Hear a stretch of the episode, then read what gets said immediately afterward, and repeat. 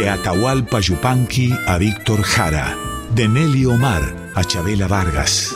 De Mercedes Sosa a Violeta Parra. Voces de la Patria Grande, un programa de Marcelo Simón.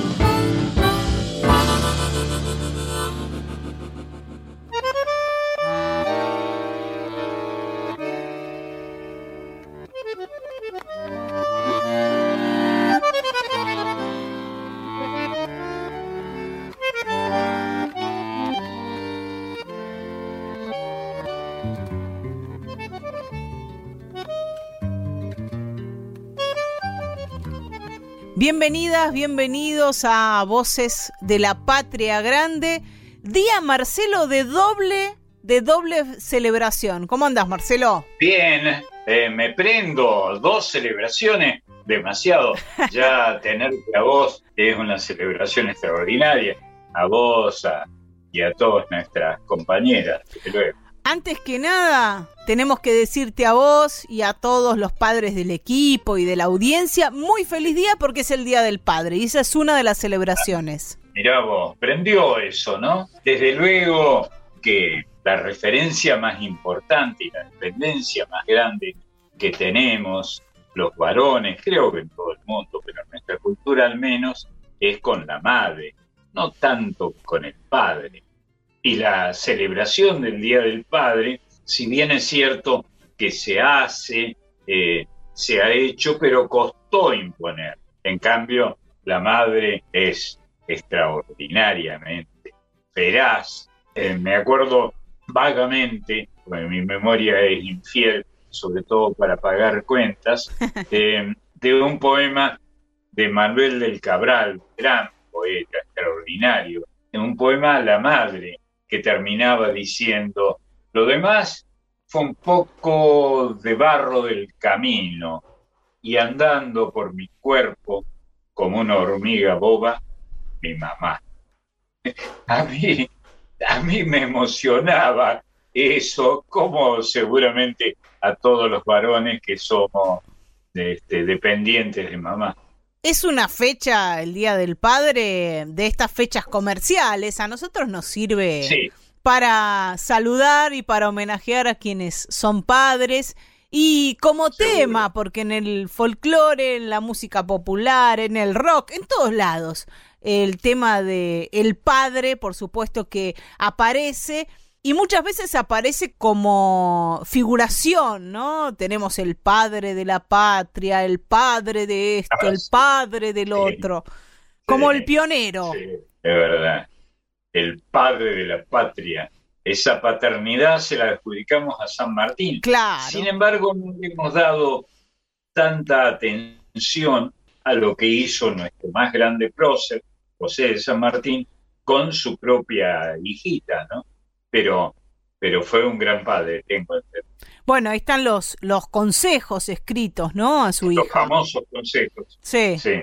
Y hablando de próceres, me diste el pie justo. Hoy, 20 de junio, celebramos también el Día de la Bandera, porque un 20 de junio de 1820 moría Manuel Belgrano. Es cierto. Sí, que para muchos argentinos es el más grande de los próceres que tenemos, ¿no? Para muchos. Yo estoy también en esa, en esa línea. Me parece que Belgrano fue un, un enorme padre. ¿Y qué cosa el destino de estos padres de la patria, no? Una muerte lejos de su tierra, en el caso de San Martín, una muerte en soledad, en la pobreza para Manuel Belgrano. Así es, sí, es verdad. Es un buen pensamiento ese como todos los tuyos. Sí, eh, es un lamentable pensamiento porque, porque es algo que, que, ha sucedido históricamente, digo, los avatares de la política y de la historia y los enfrentamientos entre unos y otros aquí en nuestro país y en todos lados, ¿no?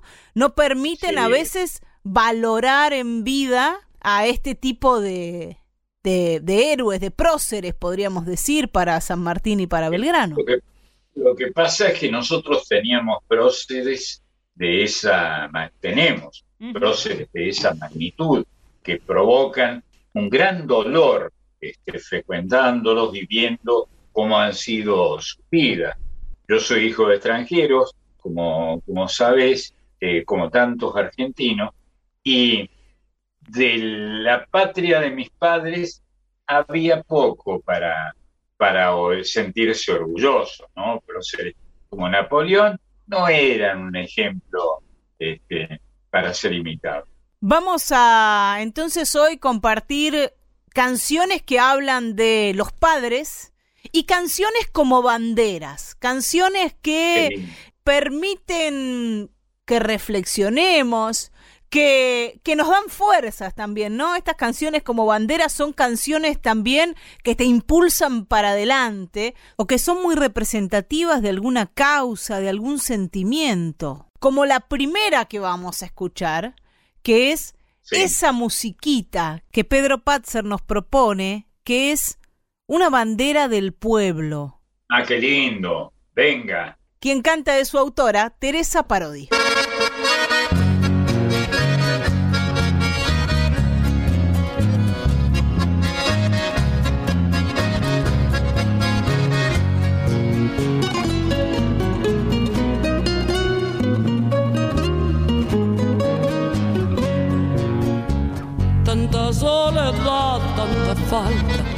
Tanta lejanía, tanto no poder, tanta nada, tanta despedida, tan dolor de puertas cerradas, tan dolor que humilla, pero en tu piecita de lata, esa musiquita, esa musiquita del pueblo,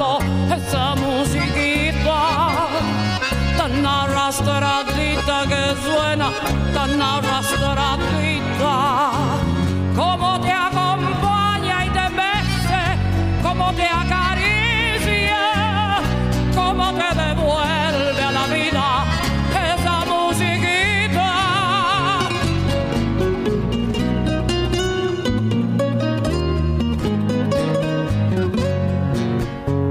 Gira con su sombra bailando esa musiquita. Vuela estremecida su falda, vuela estremecida. Desde que recuerdos la salva, mágica y sencilla, llena de temblores dulzones, esa musiquita. En la cara gris del espejo, ve la bailarina su rubor de niña bailando, su rubor de niña, mientras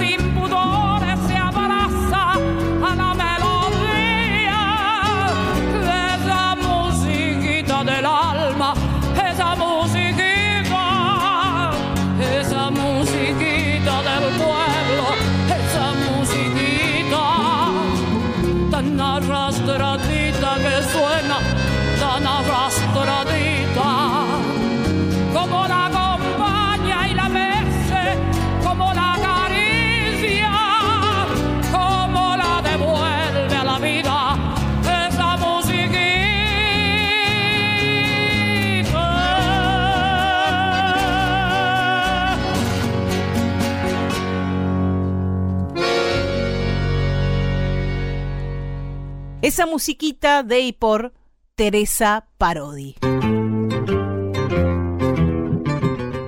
Vamos a ir, Marcelo, ahora en Voces de la Patria Grande a una canción que habla del padre. Y de un padre que es el padre de una familia musical muy particular, porque es la canción que Demi Carabajal y Peteco Carabajal le hicieron a su padre un patriarca de la chacarera de Santiago del Estero. Y ahí la figura de la familia en Santiago del Estero y particularmente con ese viejo apellido santiagueño Carabajal, apellido que, que arranca de muy atrás en la historia de los argentinos, desde ahí estamos siempre homenajeando a la familia. Papá de Peteco y Demi, decíamos, también papá de Graciela Carabajal, abuelo de Roxana, el hermano de Cuti Carabajal. Estamos hablando de Carlos Carabajal, nacido en la banda en el año 29, fallecido en 2006, folclorista, cantor, compositor, y es el creador de un estilo, Marcelo. Sí, que, que ojalá nos hubiera visitado eh, como autores a nosotros, ¿no? Pero lo hemos disfrutado simplemente picoteando, para usar una vieja palabra argentina, picoteando en la obra de tipos tan ingeniosos como Carabajal. Y además tenemos en, en, Peteco Carabajal la continuación de esa obra que, comienza Carlos Carabajal. Sí, y, y, por si hiciera falta algún otro detalle folk, te digo que eh, los sobrenombres pequeños, en este caso los hipocorísticos como Peteco, son los más originales de la Argentina. Y todo el mundo los entiende, todo el mundo sapeño, luego, los entiende. Vamos a conocer entonces al padre de Demi Peteco Carabajal. ¿Te parece, Marcelo? Por favor, un honor.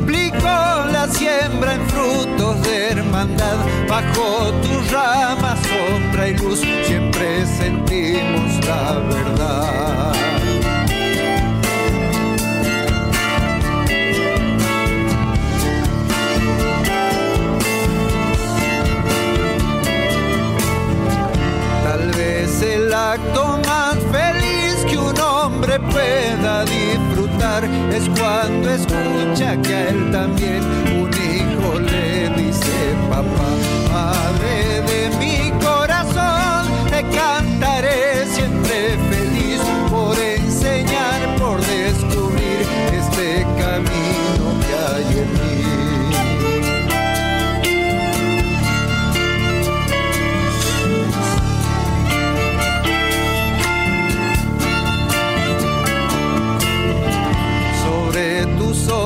yo sentí tocar el cielo y ser un rey, ya nunca más volví a ostentar con tanto orgullo ese poder.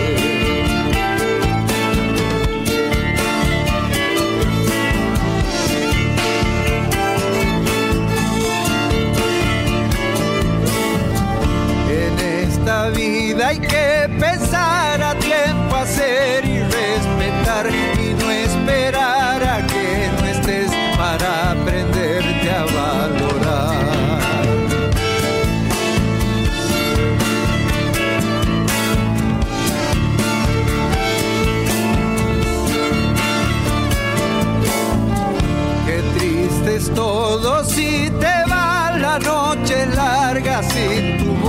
azul oscura como el mar, la ausencia tiene ese color. Padre de mi corazón, te cantaré siempre feliz por enseñar, por descubrir este camino que hay en ti.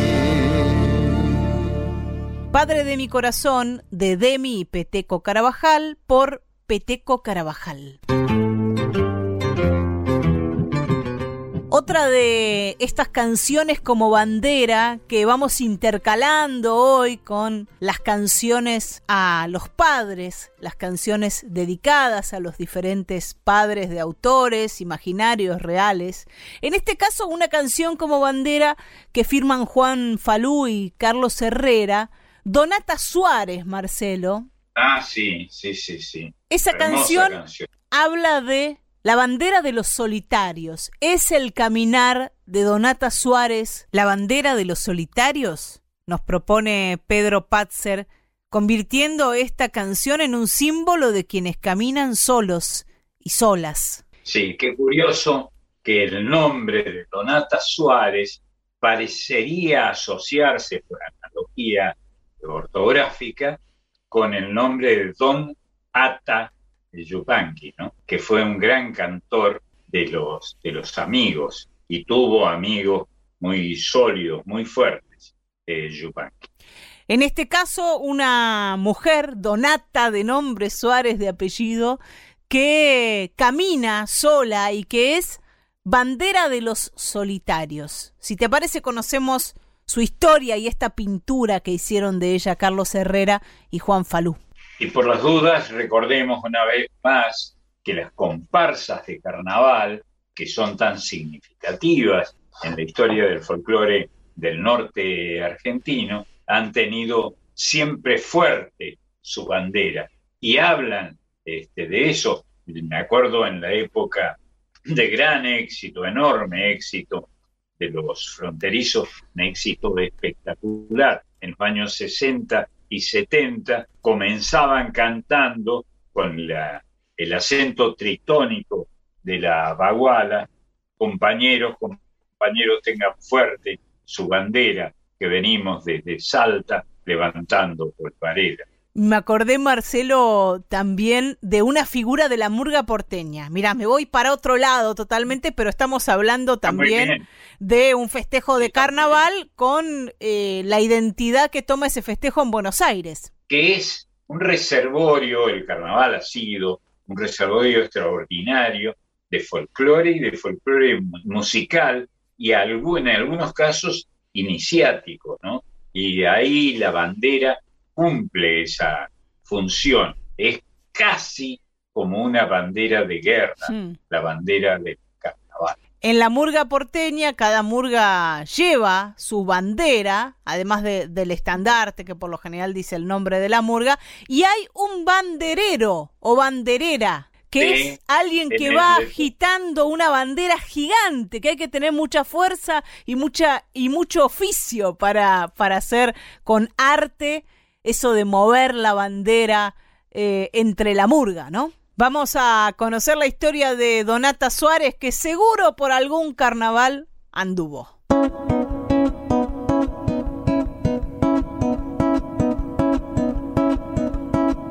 Donata Suárez camina sobre la arena, sus pasos son un cuenco de rocío.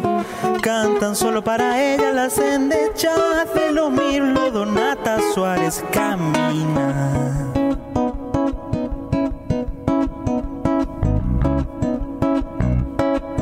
Donata Suárez camina Mil escobas de pichana van barriendo las espinas. Soles sueltan a su paso las encendidas. Jarilla Donata Suárez camina.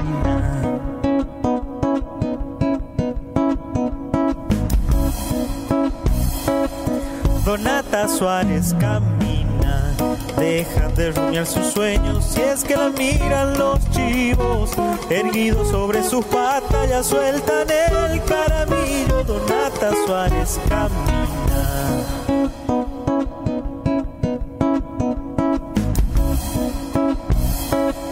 Donata Suárez camina.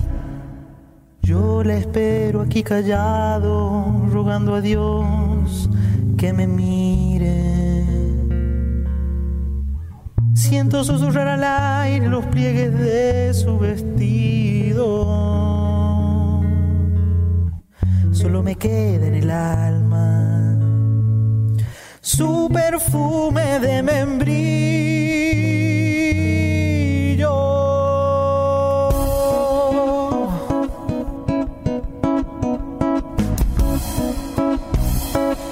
Donata Suárez Camino brinca por dejar sus cauces y la ve pasar el río. Como no puede seguirla, corre a llorar su destino, Donata Suárez.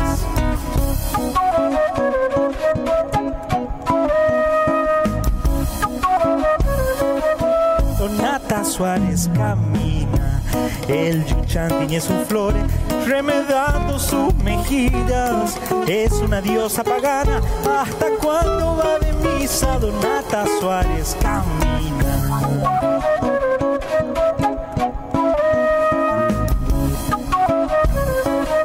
Donata Suárez camina, sombra y luz le van dejando los álamos del camino. De a ratos trepa los cerros el relincho de un padrillo, Donata Suárez camina.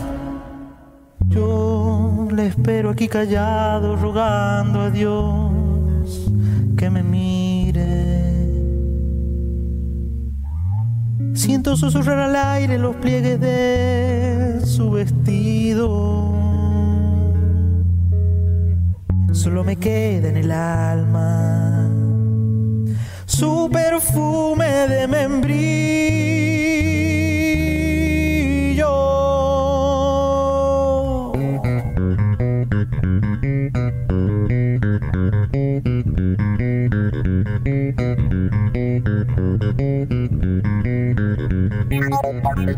Su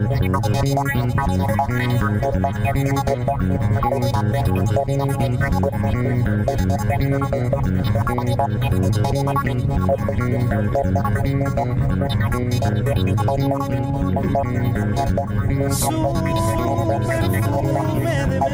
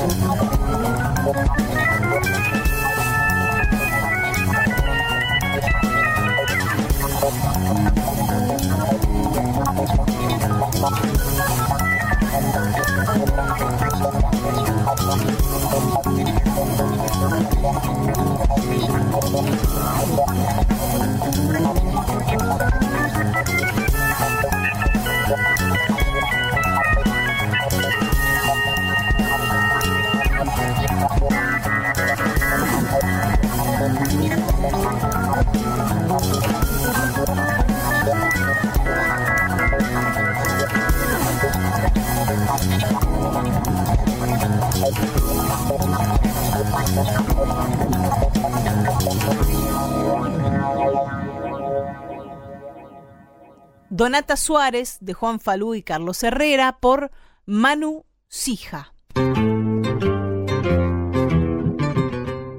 Siguiendo con las canciones que hablan de los padres en este Día del Padre en el que aprovechamos para abrazar a quienes son padres. El himno, Marcelo, el himno al padre. Y sobre todo, dicho, Dicho en el lenguaje argentino, ¿cómo le decimos nosotros al padre?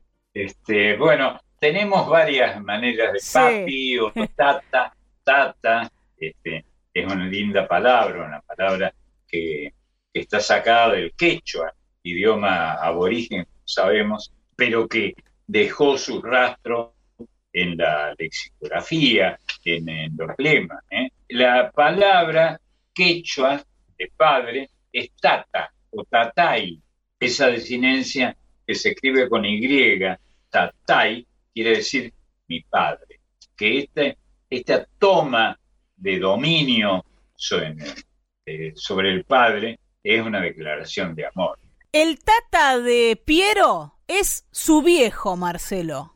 Sí, un, eh, tipo muy divertido, muy, muy divertido. Hacía chistes sobre sí mismo. Es una, un fenómeno el padre de Piero. Piero de Benedictis, así era el apellido de, de Piero, ¿no? Un apellido bien de la inmigración, claramente. Que siempre cuenta esa, esa anécdota de cuando el viejo escuchó la canción, ¿no? Y dijo, ¿quién camina lento? no le gustó nada al tipo, ¿qué decís? No, no le gustó, no le gustó, claro. Este, porque era una descripción con algún patetismo, ¿no? Una descripción dramática de un hombre a quien este, el reuma o algunos otros asaltos a la salud están venciendo. Entonces, eh, sí, y, no, no voy a decir, aunque todos lo imaginan, la palabrota que usó este, de, de Benedictis para referirse a esa letra, ¿no? Digo, pero estúpido no era estúpido lo que dijo. ¿Quién camina lento? Igual, eh, Piero pudo zafar porque la letra es de José Cherkaski y él contó alguna vez que está, mi viejo está dedicado a su papá eh, porque su papá murió cuando él tenía 14 años y, y, a él siempre le quedó esa, esa angustia de no haber podido ver a su viejo envejecer tampoco, ¿no? Claro, claro. Que parece la ley natural, pero a veces hay interrupciones en esos ciclos. ¿Qué vamos a hacer? Pero lindo que estemos recordando a estos creadores que de tan pura familia argentina. Si te parece, escuchamos la versión de Piero de Mi Viejo, un Por favor, por favor.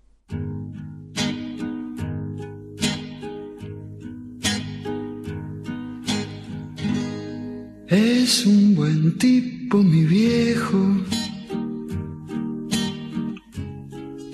que anda solo y esperando. Tiene la tristeza larga de tanto venir andando. Yo lo miro desde lejos,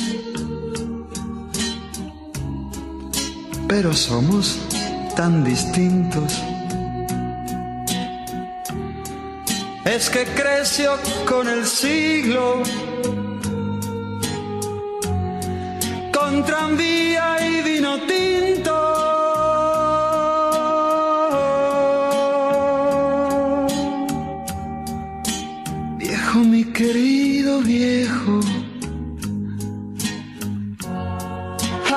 Ya camina lerdo,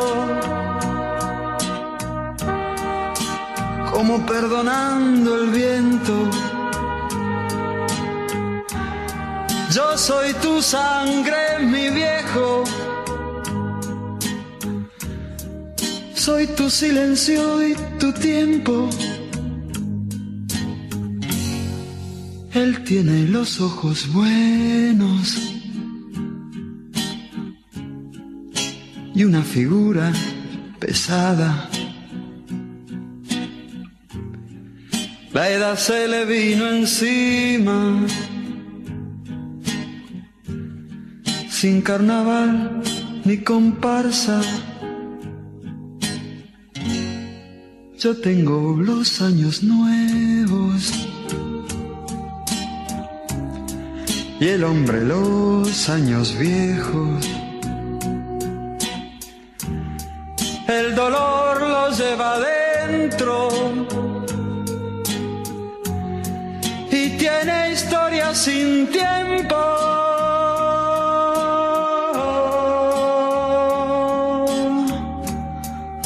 Viejo, mi querido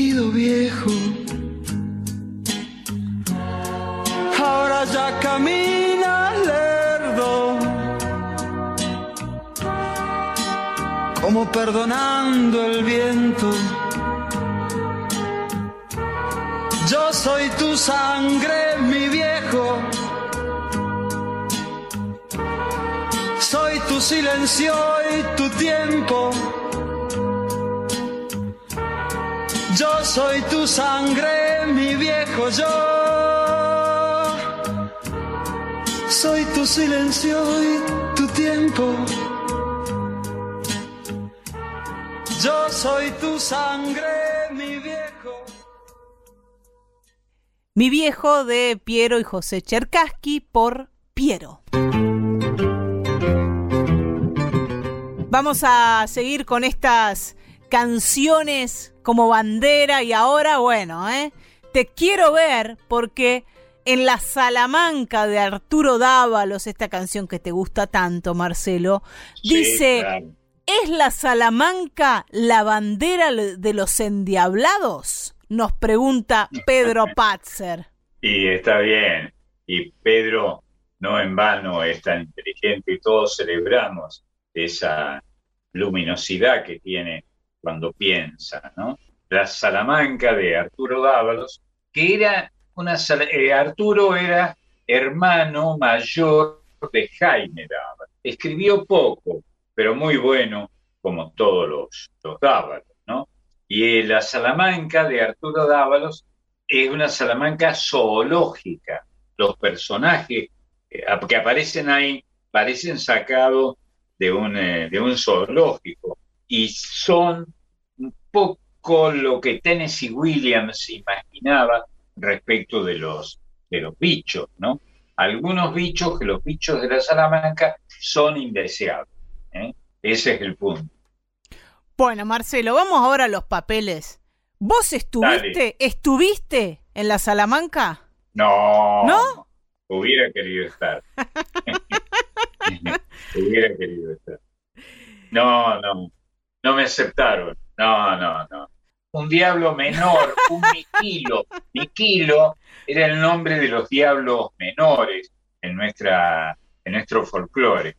Un diablo menor, un miquilo, me dijo, no, Simón, córrase, córrase, deje lugar, deje lugar a los diablos de verdad. Marcelo, ¿podemos explicar, en tu caso, no sé, eh, si contamos la vez que lo has explicado, tal vez es la vez 2000, 2500 en la radio. ¿De qué se trata la sala? ¿Qué es ese templo pagano donde uno va y adquiere saberes, habilidades?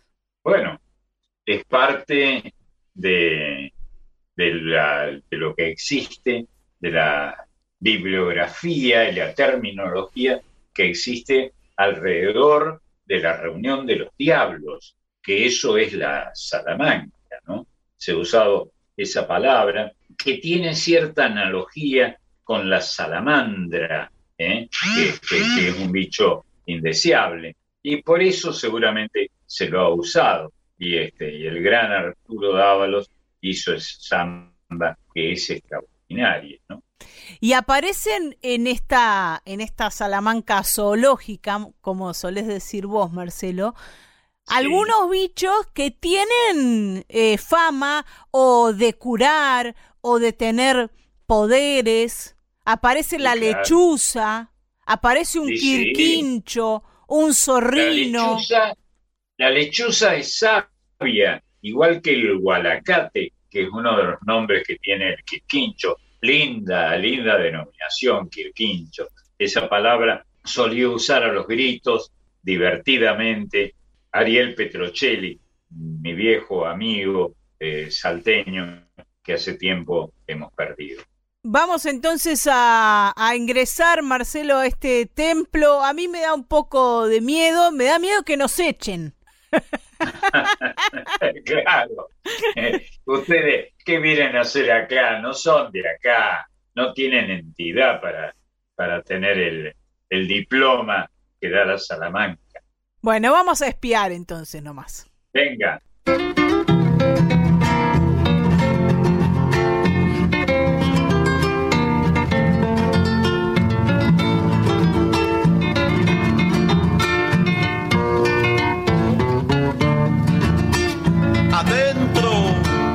La diabla en las ancas, Mandinga llegó, azufrando la noche lunar montó del caballo y el baile empezó. con la cola marcando el compás. Desmontada el caballo y el baile empezó con la cola marcando el compás. Un rococo una zapa vestida de azul. Carboncillo bailaba luciendo la flor que a los ciegos devuelve la luz. Carboncillo bailaba luciendo la flor que a los ciegos devuelve la luz. Socavón donde el alba muere al salir, Salamanca del cerro natal. Y en las noches de luna se puede sentir la mandinga y los diablos cantar. Y en las noches de luna se puede sentir la mandinga y los diablos cantar.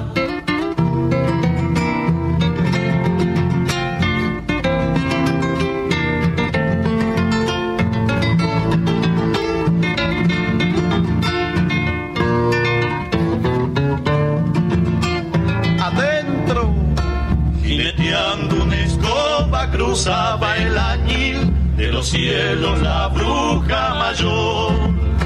La lechuza en el hombro y el gran tenedor disparándole a la cruz del sur. La lechuza en el hombro y el gran tenedor disparándole a la cruz del sur. Un quirquincho barbudo tocaba el violín y un zorrino con voz de tenor desgarraba el silencio con un yarabí que Mandinga cantar le enseñó. Desgarraba el silencio con un yarabí que Mandinga cantar le enseñó. Socavón donde el alba muere al salir, Salamanca del cerro natal. En las noches de luna se puede sentir la mandinga y los diablos cantan. Y en las noches de luna se puede sentir la mandinga y los diablos cantar. La Salamanca de Arturo Dávalos por Los Fronterizos. Seguimos en Voces de la Patria Grande en esta doble celebración del Día de la Bandera y del Día del Padre. Y mira acá, Marcelo, qué familia folclórica, qué, qué, familia protagonista de la cultura popular, los Sarabia. Facundo le va a cantar a su padre, a Juan Carlos. Sí, claro.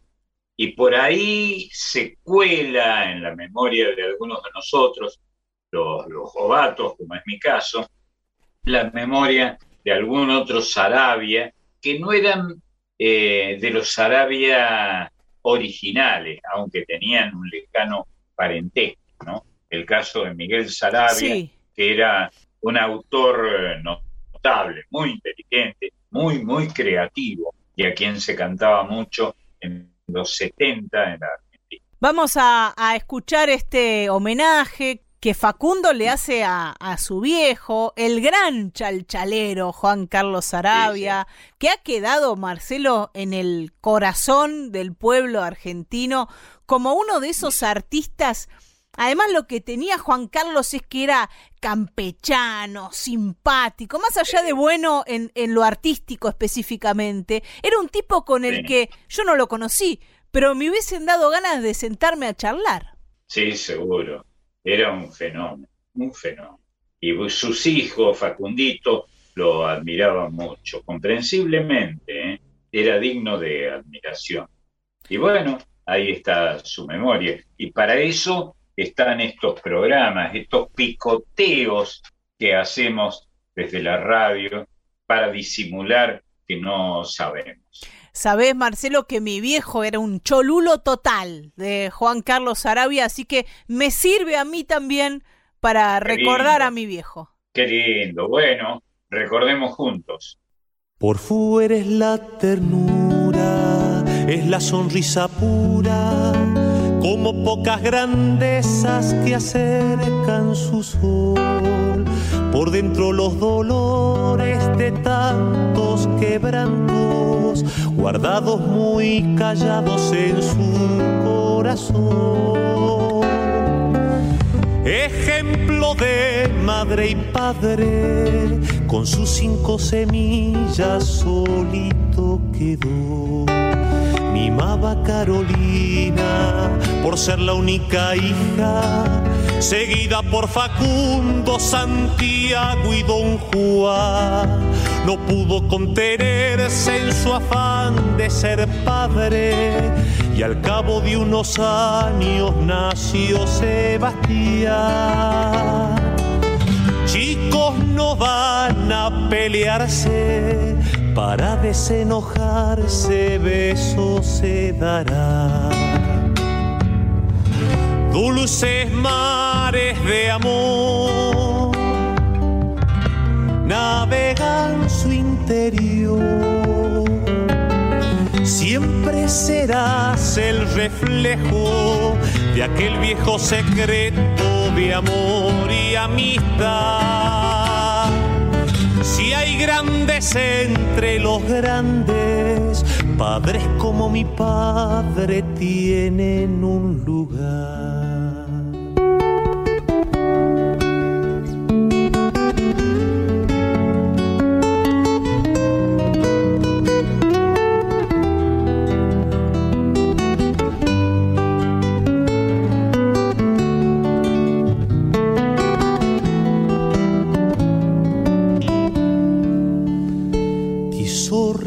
Su vida, trayendo a Margarita, llegó con San Antonio y con su suavidad.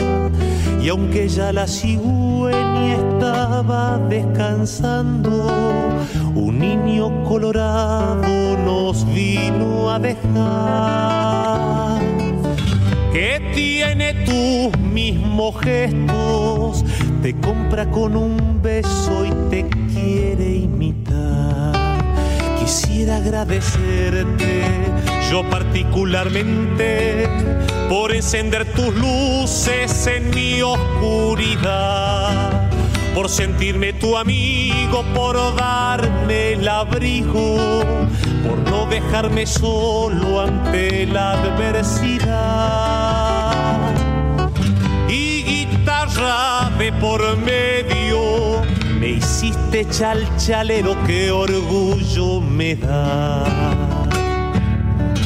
Dulces mares de amor navegan su interior. Siempre serás el reflejo de aquel viejo secreto de amor y amistad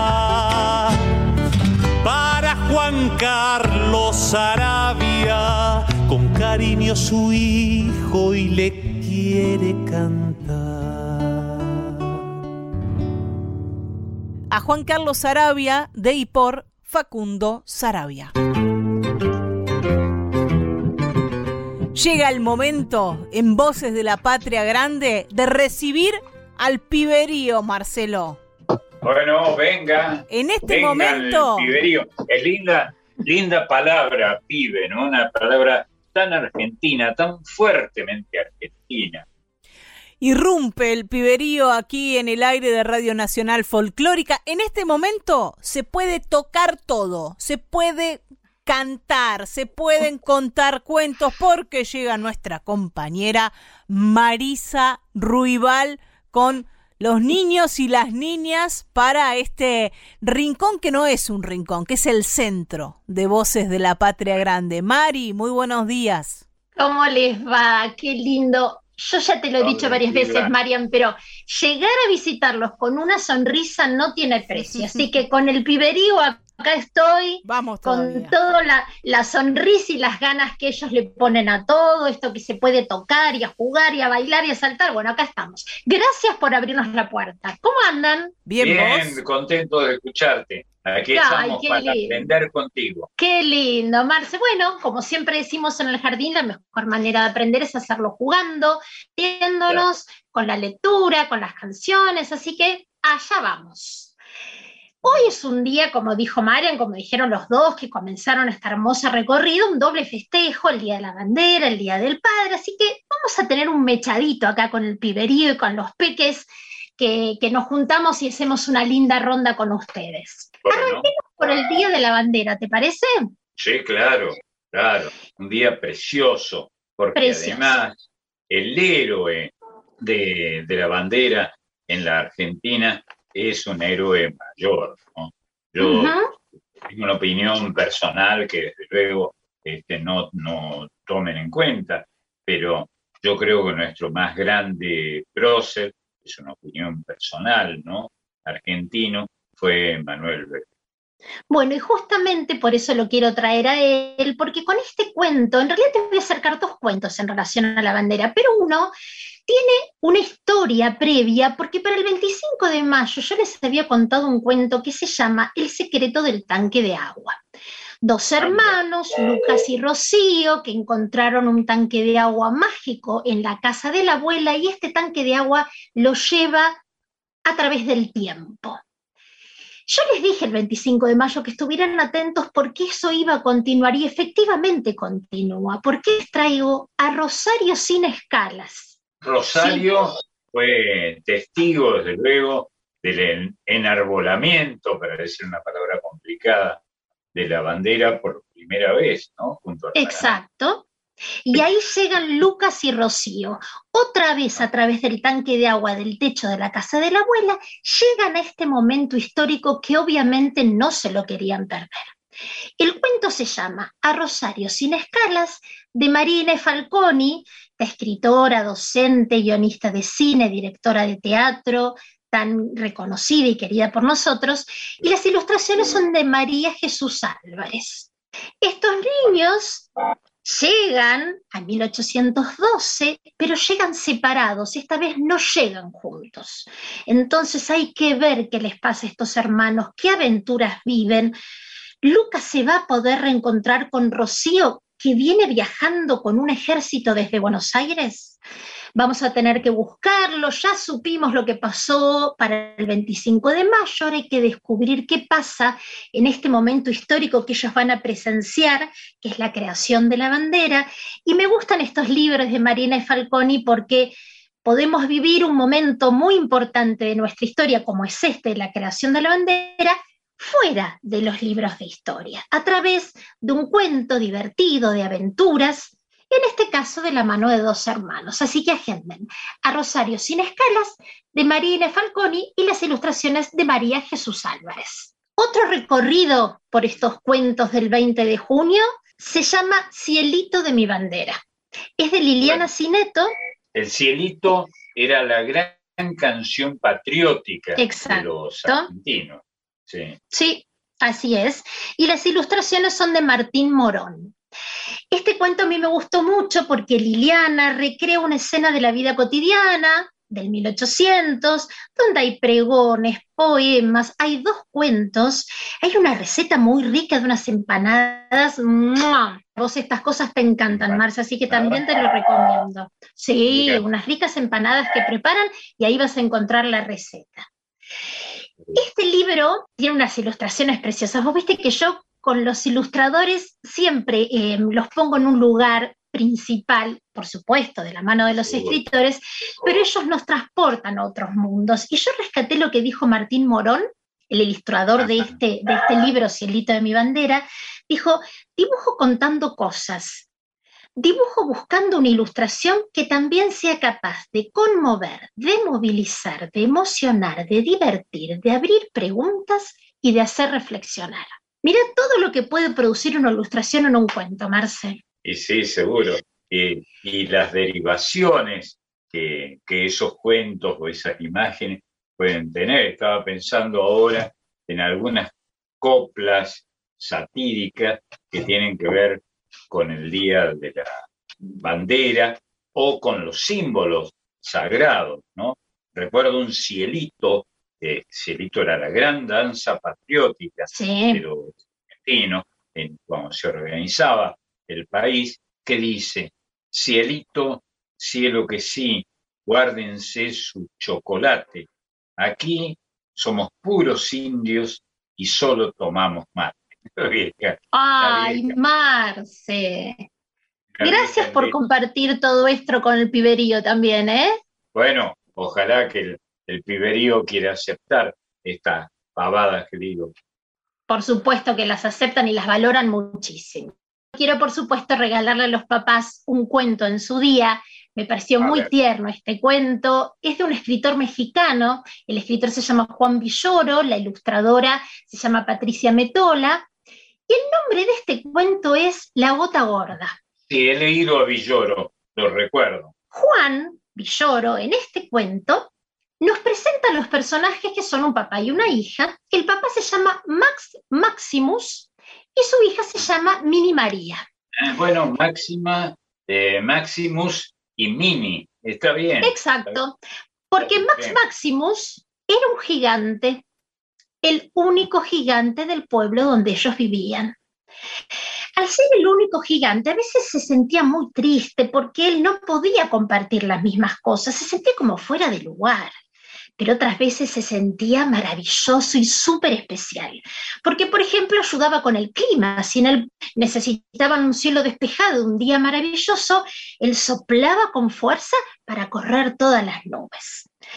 Nada le costaba trabajo a Max Maximus, nada lo cansaba. Un día intentó correr a ver si con eso transpiraba un poco por el esfuerzo, pero no, no se cansó. Lo único que casi, casi logró es provocar un terremoto en el pueblo. Así que te imaginarás que a partir de ese momento Max Maximus dijo, mejor camino despacio, me quedo quietito. Pero él veía que había cosas que no podía lograr como el resto de los habitantes de ese pueblo. Él podía ver el mar, eso sí que era maravilloso. Él lo veía del otro lado del valle y se lo describía. Entonces les contaba lo que veía, los barcos, qué trasladaban y transportaban esos barcos, inventaba historias. Y a la que le encantaba escuchar esas historias era su hija, a la pequeña Mini María, que era una nena muy alegre, con unos hermosos ojos color café, siempre estaba proponiendo hacer cosas, quería cocinar, organizaba fiestas, soñaba con viajar. Tenía cada ocurrencia, Marce, vos lo sabés. Mini María no se quedaba quieta. Mini María quería ir al mar, pero ¿sabés lo que le pasaba? El papá le explicaba que él era un gigante y los hoteles que aceptaban a los gigantes eran muy caros, no lo podían pagar, entonces no podían ir a ver el mar. Pero mi María no se daba por vencida. Ella dijo, yo en algún momento voy a nadar en el mar. Y entonces un día apareció con su mallita, una palita y se puso a hacer un pozo y le dijo al papá, yo hoy me voy a bañar en el mar. Claro, que su papá no entendía nada.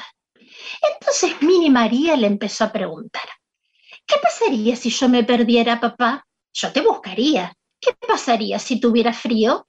Te abrigaría. ¿Qué pasaría si me enfermara? Yo te cuidaría. ¿Qué pasaría si no pudieras protegerme? Oh, y el papá de Mini María se puso muy triste solamente de pensar que podía no llegar a protegerla si le pasaba algo y los ojos se le llenaron de lágrimas. Y una gota gorda, inmensa, salada, brillante, cayó del ojo de Max Maximus. La gota cayó sobre Mini María como una ola de mar y gritó súper contenta, ¡me encanta el mar! Y ahí se dio cuenta su papá lo que su hija había hecho. La abrazó y la llenó de besos. Los ojos del gigante que veía el océano a la distancia, los ojos del papá de Mini María, habían producido una ola de mar en el pueblo. Y así, Marce, este papá nos demuestra, Max Max, todo lo que son capaces de hacer los papás por sus hijos. La llenó de besos, la abrazó y logró lo que tanto quería. Mini María no podía ir a conocer el mar, pero ella lo ayudó a que él le acercara al mar. Cualquier cosa hacen los papás por sus hijitos, ¿no? Seguro, pero claro. Bueno, y ahora, Marce, nos despedimos con una canción. Bueno. Como hacemos siempre, nos vamos bailando. Y hoy nos vamos bailando con nuestra bandera. Como en un final de vodevil, está bien, hay que despedirse bailando. ¿eh? Y nos vamos con la voz de Magdalena Fleitas, que canta Bandera de mi país, una canción de Adriana Bonassi, pero la acompañan unas niñas y unos niños que tienen unas voces preciosas, el mejor acompañamiento que podía tener Magdalena. Es como si estuvieran en la escuela y están cantándole la bandera y arranca diciendo, bandera de mi país que te caíste del cielo, canto para decirte lo mucho que yo te quiero. Les mando un beso muy grande, un abrazo a los papás en su día y el próximo domingo nos encontramos, que es ustedes y yo, para seguir divirtiéndonos con cuentos y canciones. Un beso, Diosa. Muchas gracias. Un abrazo enorme para los dos. Los quiero. El abrazo es para Marisa Ruibal, que ha pasado por Voces de la Patria Grande.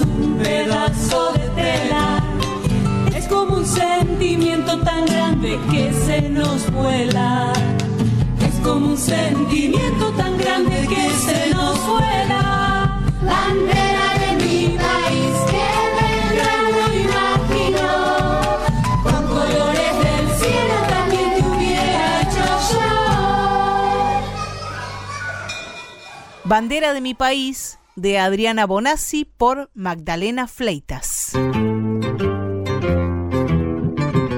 Voces de la Patria Grande con Marcelo Simón por Folclórica 987.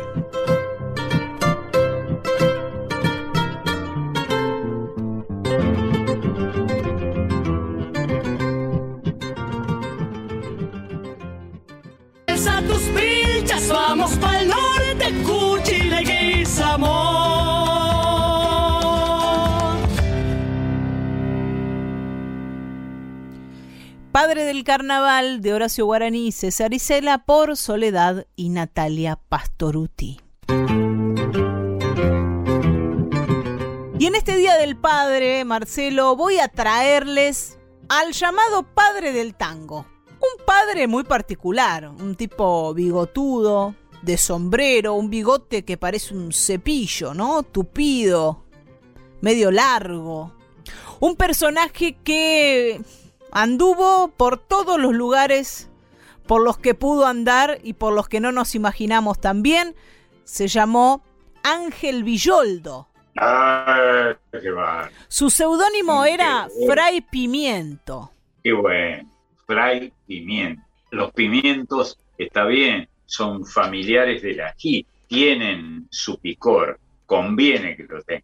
Y Villoldo era un picante, Marcelo. No sé si has escuchado sus, sus tanguitos y sus recitados picarescos, que más que picarescos son bastante zarpados. Y bueno, recordemos con tu ayuda, desde luego, sos vos la que sabe, que en su origen el tango está lleno de expresiones picantes, ¿no? Y de situaciones picantes.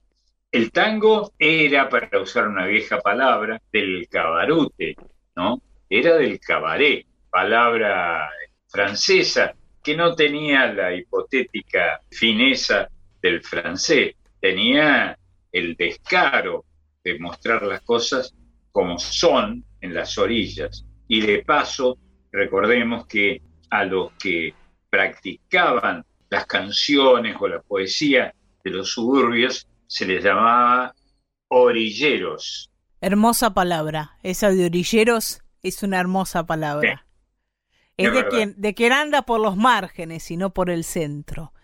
Y fue Villoldo, alguien de los márgenes, pero además se lo llama el padre del tango porque fue el gran sintetizador, ¿no?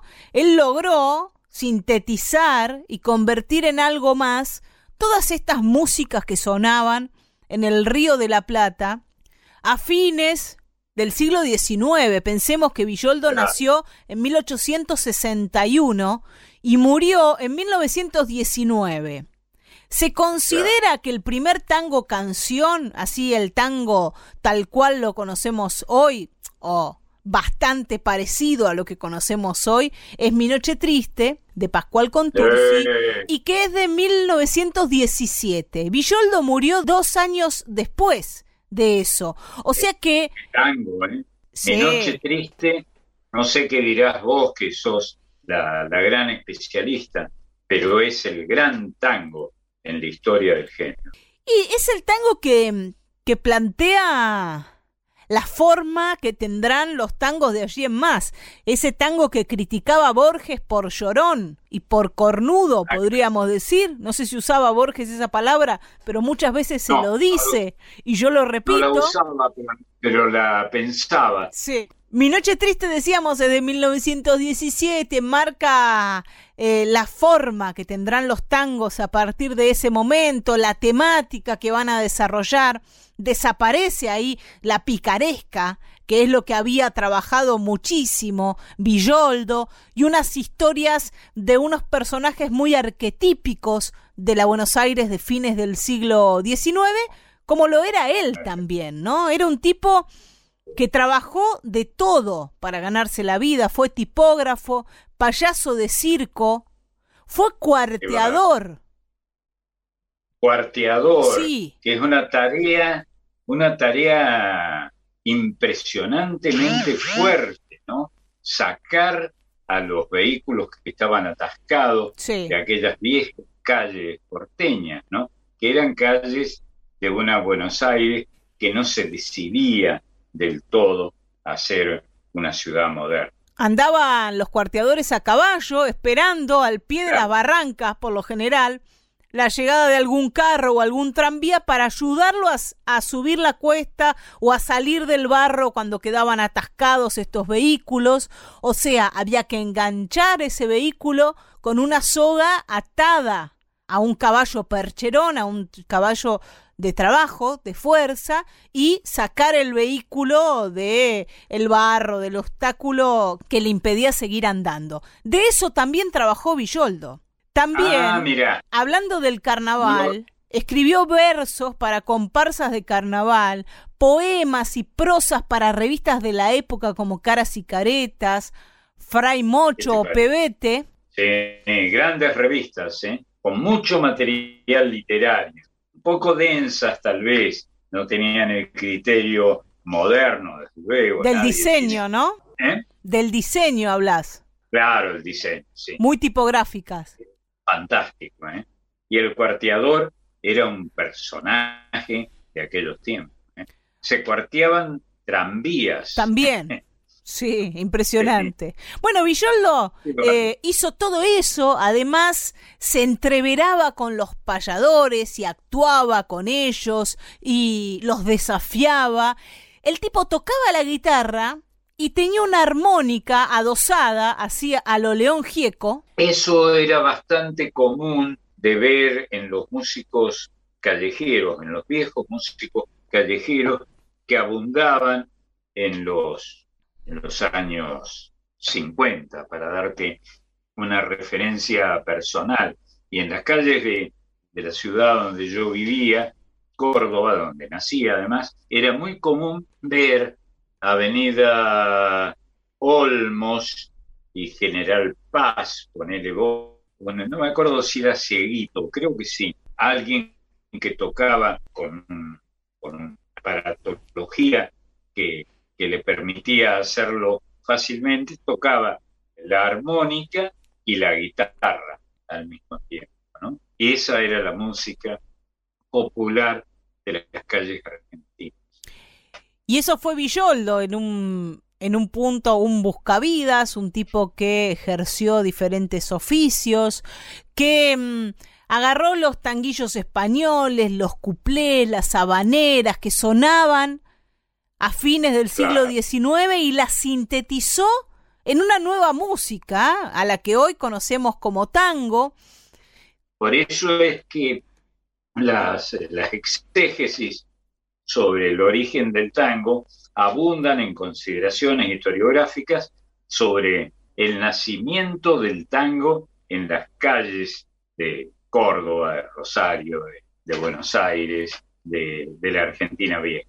También compuso canciones patrias eh, publicadas en el año 1916 para el centenario de la Declaración de la Independencia, tituladas Cantos Populares Argentinos. Fue autor de un método moderno para aprender guitarra por cifrado denominado Método América, que editó la antigua Casa América en el año 1917. Uh, la Casa América que fue un emporio de la música muy visitada por los eh, músicos populares.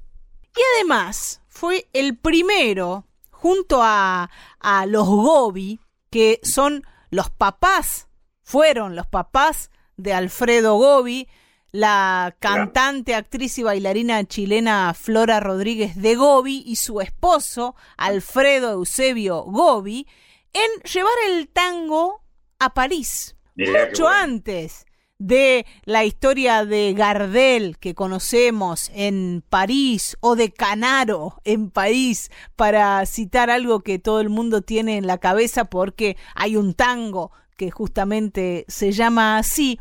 Mucho antes de eso. Sí, claro, de Carpino y Caldarela, Canaro en París.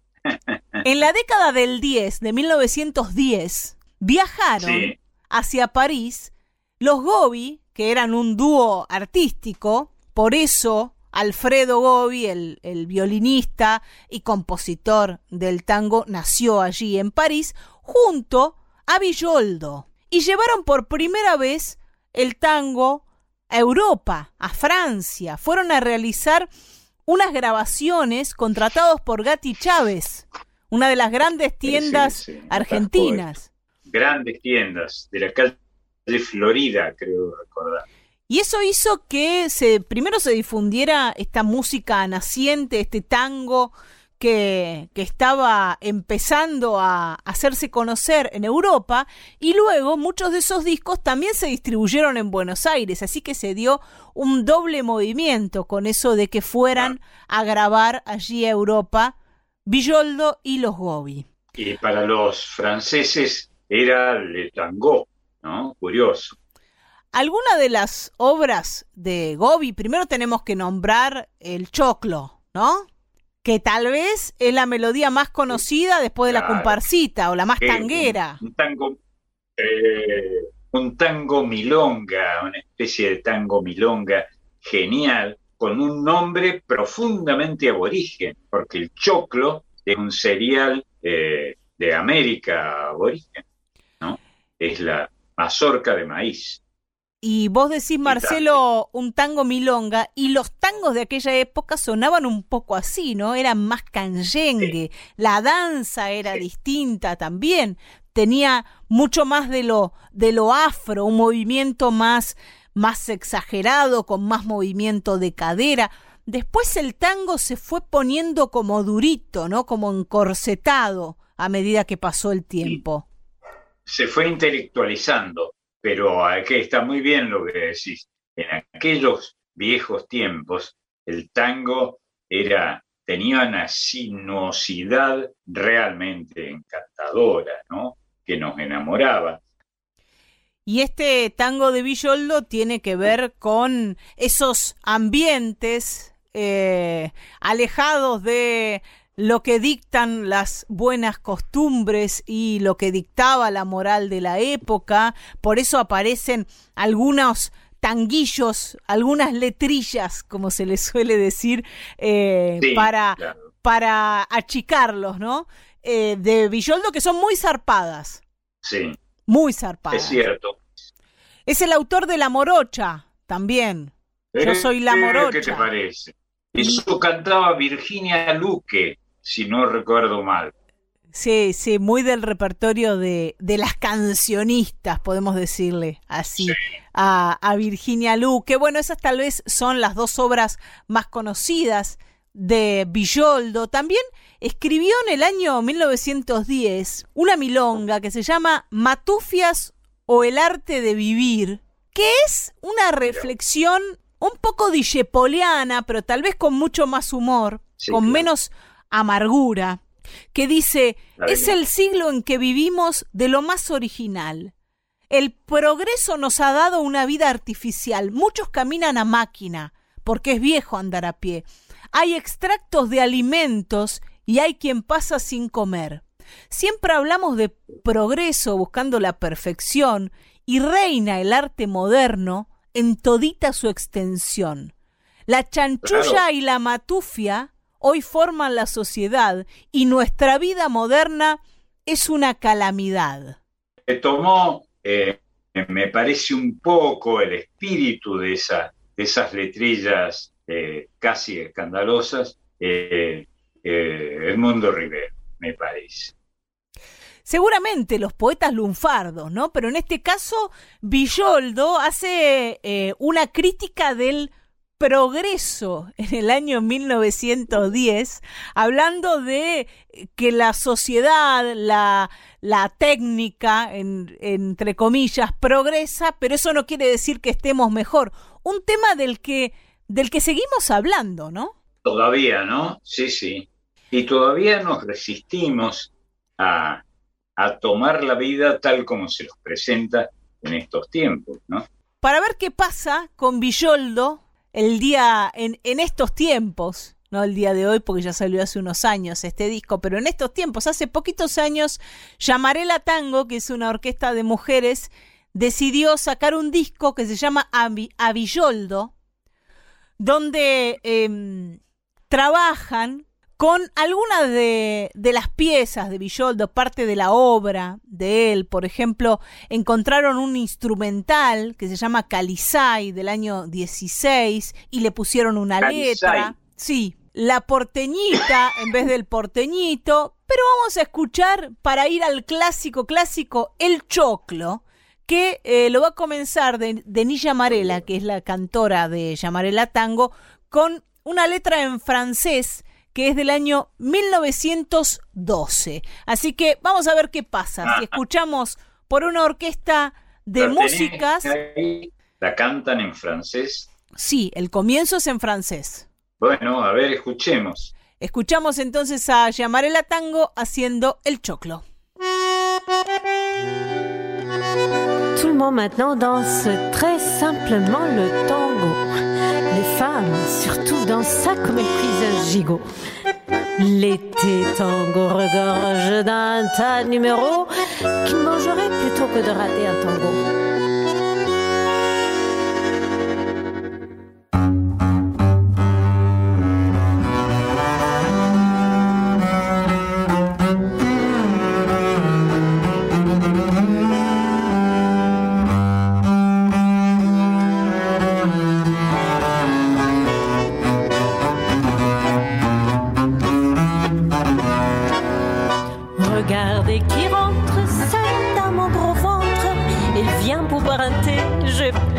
Pas bien pour danser.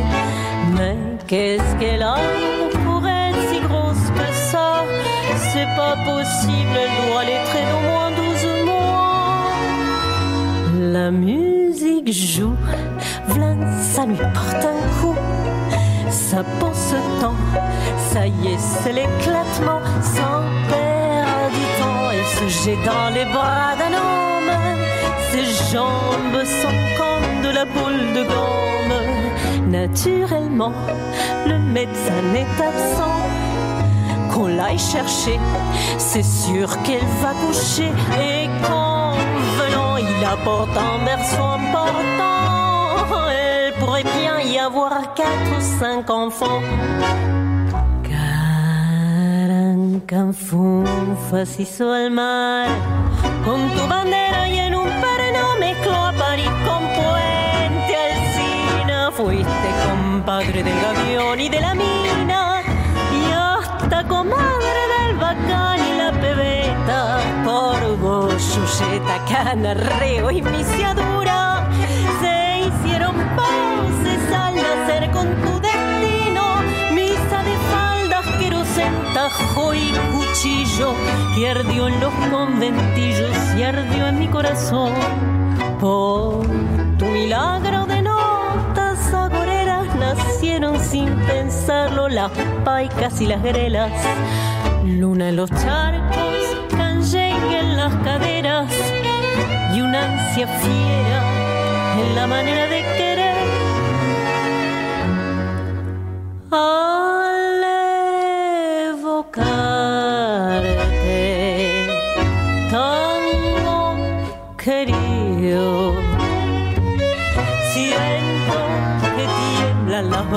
sozinho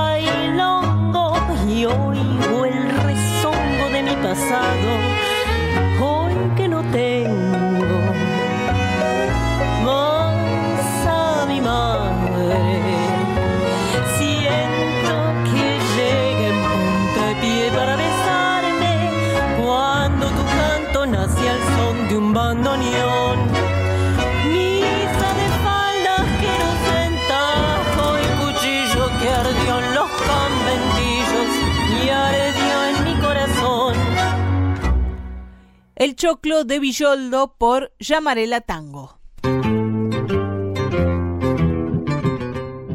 Seguimos en este Voces de la Patria Grande donde aparecen padres por aquí y por allá y también aparecen canciones que son bandera.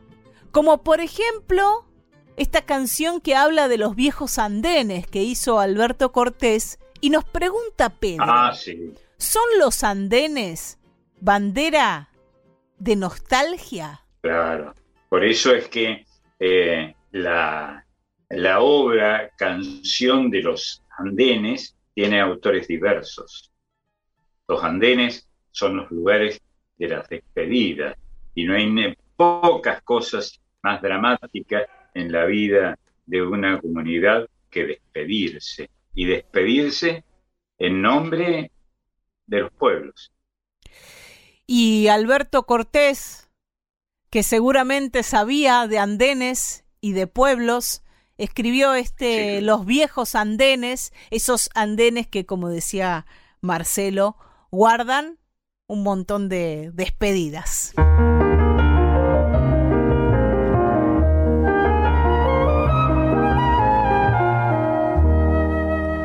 Pisaré de nuevo los viejos andenes que un día lejano llorando me vieron cuando me decían, ¿hasta cuándo dinos?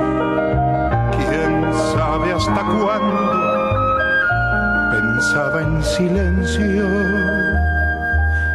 pisaré de nuevo los viejos andenes que día tras día soportan el peso de tantos que salen con sed de distancias, de algunos que vuelven con sed de regreso. Pisaré de nuevo los viejos andenes, la estación querida de mi viejo pueblo, mi cita de niño con todos los trenes, mi cita de grande con tantos recuerdos.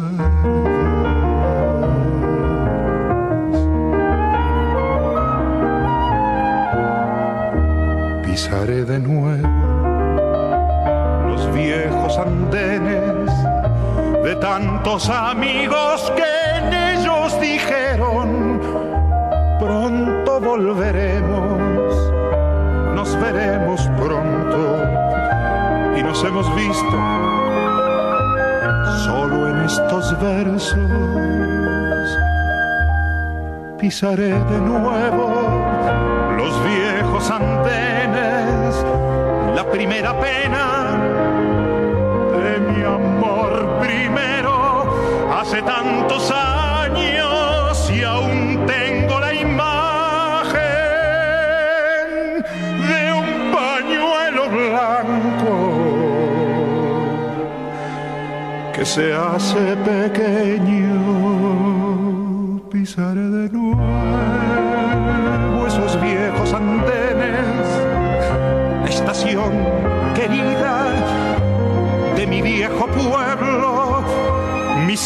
niño con todos los trenes, mi cita de grande con tantos recuerdos.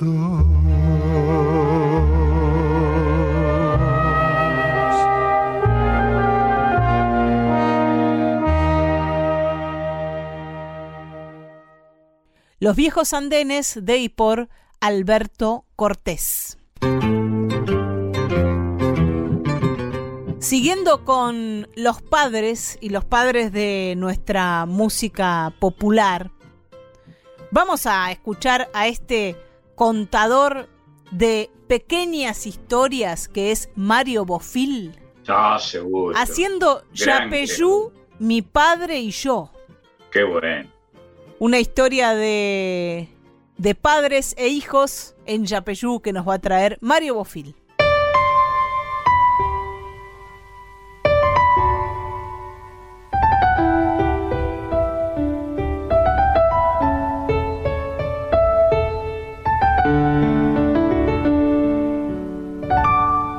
Y bien, mi viejo, aquí estoy como quisiste estar un día. Te contaré mi caminata en este pueblo, apretando tu recuerdo en Chapechú. El higuerón, cuando el fuego de la siesta fui a su sombra que en el 1700 lo vio al niño empezando a retosar la libertad. Y fui a su casa en mi alma lo grabé, piedra por piedra. Y cuántas cosas que aprendimos en la escuela. Que la maestra en la primaria nos enseñó. De pronto estuve de guarda polvo blanco allá en mi plaza mi infante patriotismo recitando al padre de la patria, mi general.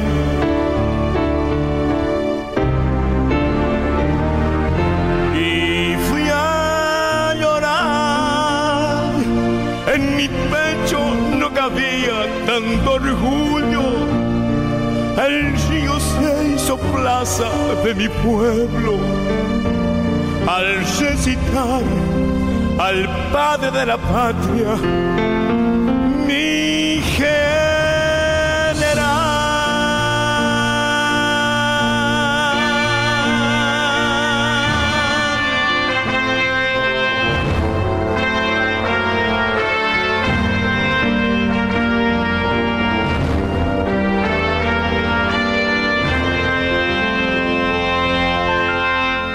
Y bien, mi viejo, aquí estoy como quisiste estar un día. Te conté mi caminata en este pueblo, apretando tu recuerdo en Yapeyú.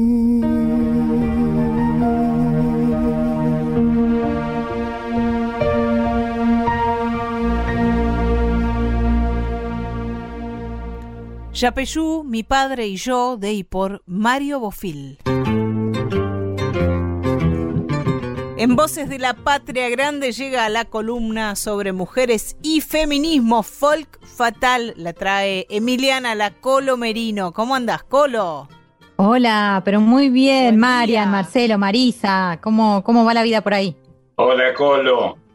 Bueno, yo les digo, tengo muchas ganas de, de destacar a, una mujer emblemática para mí desde que empecé a, trabajar en la folclórica y empecé a conocer un poco más el cancionero popular y, sus personajes, ¿no? Sus personalidades. Hoy la voy a traer a ella pensando un poco en esta idea de Pedro de, las banderas, ¿no? Eh, siendo hoy 20 de junio, pensar en ella como una banderada de la libertad de ser, ¿no? De ser quien, quien una tiene ganas de ser, más allá de los contextos que, que se van presentando. Yo voy a hablar de Barbarita Cruz.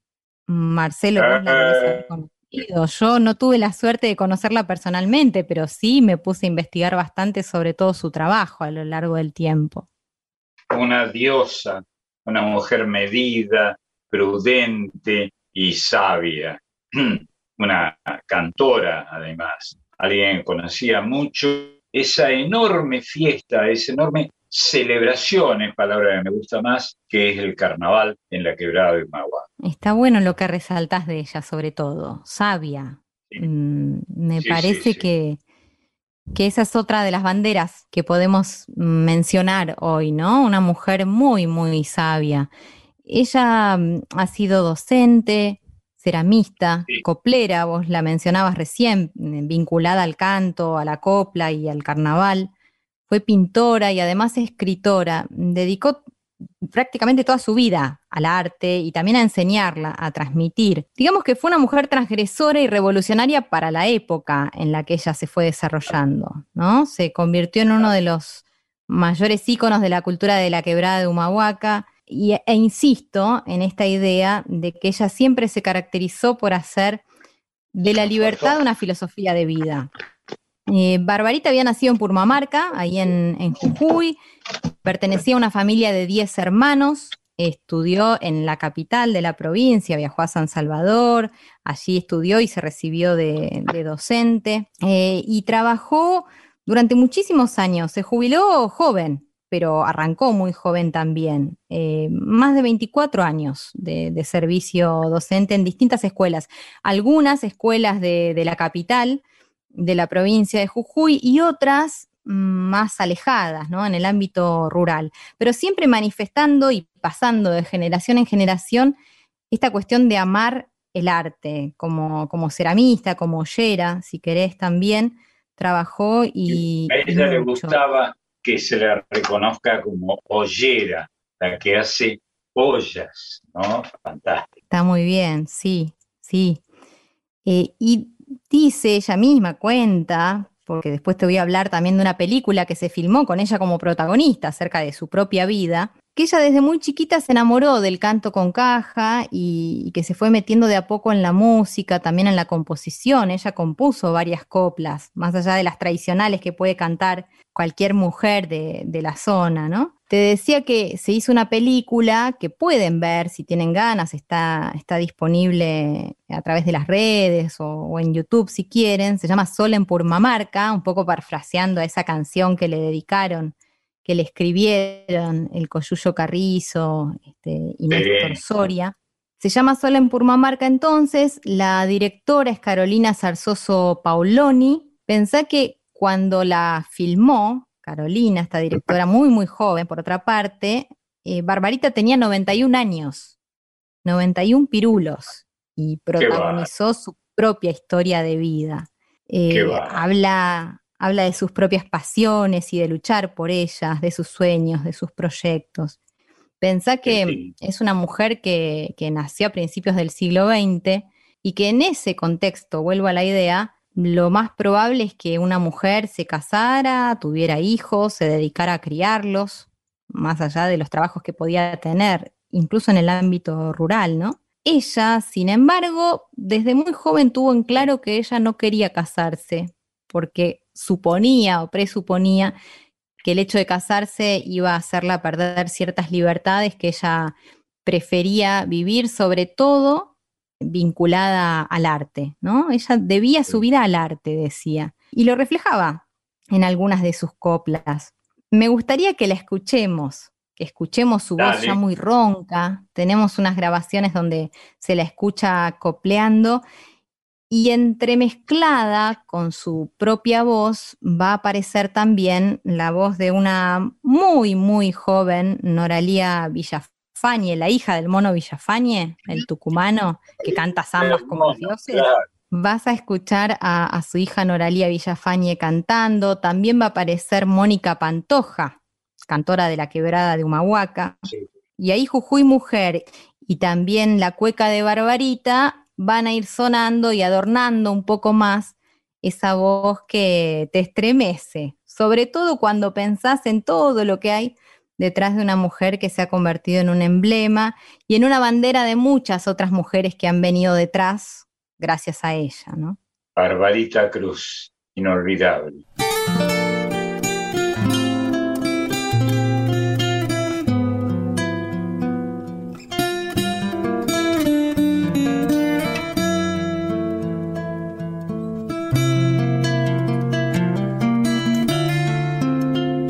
Volveré Juju una tarde de estas, vidaleando olvidos, vagualeando penas. Subiré por la monteando en silencio, a volverme runa golpeando los cueros. Fiera la distancia, barbarita cruz, sol en marca. El día que yo me muera, no me recen ni hagan misa. El día que yo me muera, no me recen ni. Yo quiero arder en llamas para volverme ceniza. Yo quiero arder en llama para volver de ceniza.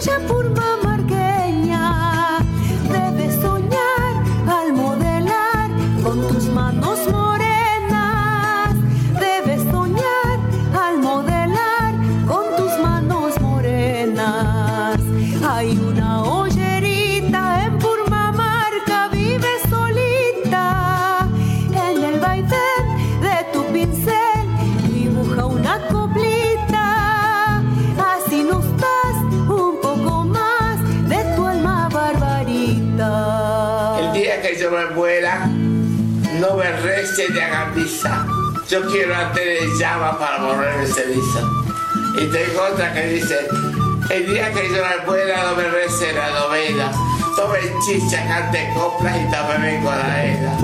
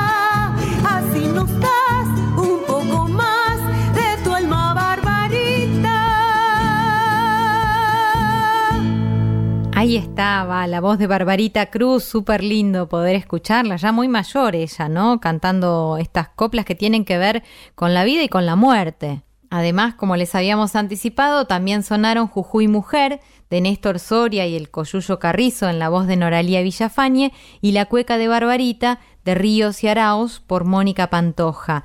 Agradecemos la sensibilidad artística de Maxi Vargas, que fue quien armó este mix, esta mezcla que sintetiza de alguna manera la, vida y, y, la obra de una mujer emblemática de toda la región. Y quiero aprovechar también, antes de, de despedirme, para agradecerle a Carolina Franco y a Silvia Barrios, porque es Silvia quien dirige un proyecto que ya se está llevando a cabo, es una página que recomiendo, se llama Altar Mujeres Siglo XXI, Vidas en Lucha, de donde tomé varios de los datos que hoy pude compartir con ustedes.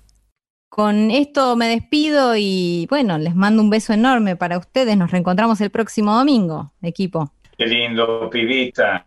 Un placer, como siempre, eh, tropezar contigo y que vos disimules y digas que te gusta. Abrazo. El abrazo para la Colo, Emiliana Merino, que ha pasado por Voces de la Patria Grande. En el final de este Voces de la Patria Grande, donde hemos celebrado Dale. a nuestros padres y donde compartimos canciones que son bandera, nos vamos a ir con la que, según Pedro, es la bandera de la ternura ballista. Y estamos totalmente de acuerdo porque Recuerdo de mis valles es la canción con la que nos vamos a ir. Margarita Palacios. Exactamente. La de Margarita, ¿no? Una genialidad. De Margarita y Kelo Palacios es este recuerdo de mis valles. Aprovechamos para saludar a la familia de Kelo que siempre nos escucha todos los domingos. Nos vamos a despedir con esta catamarqueña genial. Marcelo, hasta el domingo que viene. Me imagino que vas a estar acá a las 11 de la mañana. Pero voy a estar antes que, antes que abran la puerta, seguro. Seguro. bueno, está bien. Esperemos que, que, no haga frío si no te abrieron la puerta todavía. Pero a las 11, en una semana nomás, comienza de nuevo Voces de la Patria Grande. Ahora nos vamos cantando y bailando junto a Margarita Palacios. Un gran abrazo, Marcelo. Y recordemos un beso para vos y toda nuestra admiración, Pebeta. Recordemos que la patria se agranda si la ensanchamos con amor, ¿no? Y poniéndole contenidos, como tratamos de hacer, como podemos, en este espacio. Hasta el domingo que viene. Chao, mi amor. ¡Se va la primera!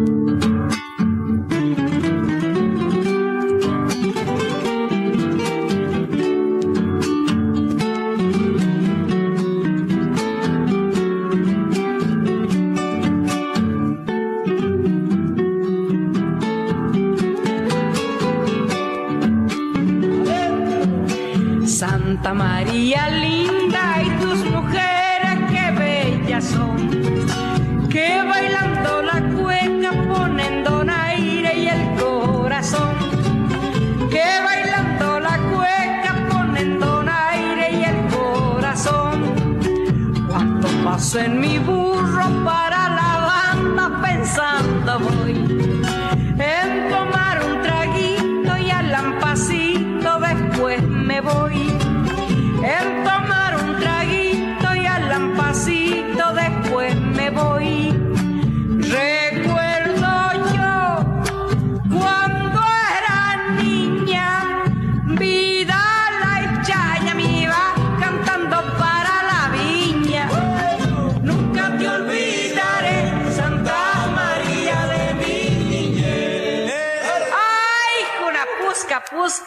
dijo una Santa Mariana. Si mi marido se muere ahora, voy a chupar y bailar hasta pasado mañana. Y vámonos